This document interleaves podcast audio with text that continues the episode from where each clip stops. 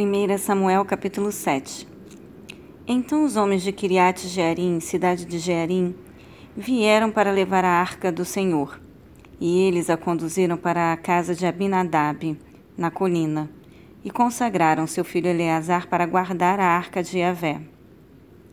Desde o dia em que a arca do Senhor foi instalada em Kiriat Jearim, um longo tempo se passou. Foram vinte anos e todo o povo de Israel clamava e buscava o Senhor por meio de súplicas. E aconteceu que Samuel declarou a, a toda a casa de Israel: Se é de todo o vosso coração que desejais voltar-vos para Yahvé, tirai imediatamente do meio de vós os deuses pagãos, estrangeiros e todas as imagens da deusa Astarote. Dedicai inteiramente o vosso coração ao Senhor e adorai somente a Ele então ele vos livrará das mãos dos filisteus.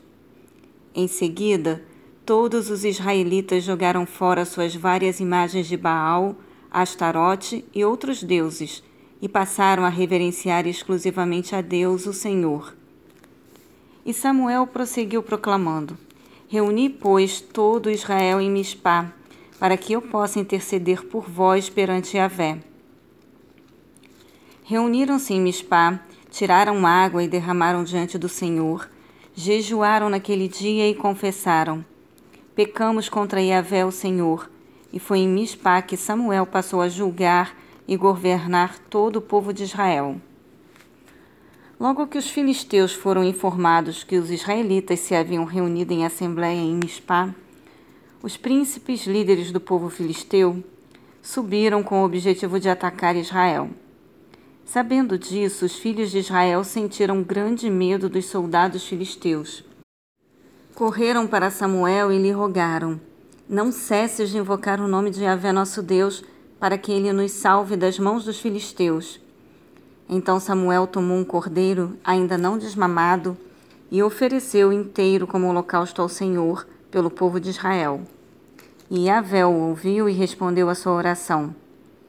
Enquanto Samuel estava queimando completamente o sacrifício que oferecia a Deus, os filisteus atacaram Israel. Mas naquele dia, porém, o Senhor trovejou com fortíssimo estrondo contra o exército filisteu.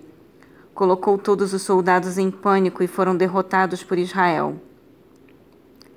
As forças militares de Israel saíram de Mispá e perseguiram os filisteus até uma certa região localizada abaixo de Bet-Car exterminando-os pelo caminho. Então Samuel mandou que uma pedra fosse erguida entre Mispá e Sem, e deu-lhe o nome de Ebenezer, que significa rocha do socorro, querendo dizer: Até aqui nos ajudou o Senhor. Deste modo, os filisteus foram derrotados, e o Senhor Deus não permitiu que eles invadissem as terras de Israel durante todo o tempo em que Samuel viveu. As cidades que os filisteus tinham conquistado foram de devolvidas ao povo de Israel, desde Ecrom até Gate. Israel conseguiu também libertar todos os territórios vizinhos a estas grandes cidades do poder dos filisteus. E se estabeleceu a paz entre Israel e os amorreus. Samuel continuou julgando e liderando Israel todos os dias de sua vida. Cada ano ele visitava Betel Gilgal e Mispá, decidindo sobre as importantes questões de Israel em todos esses lugares.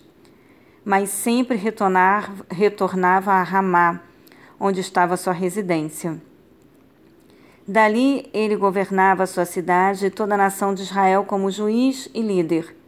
E foi em Ramá que Samuel construiu um altar em honra ao nome de Yahvé, o Senhor.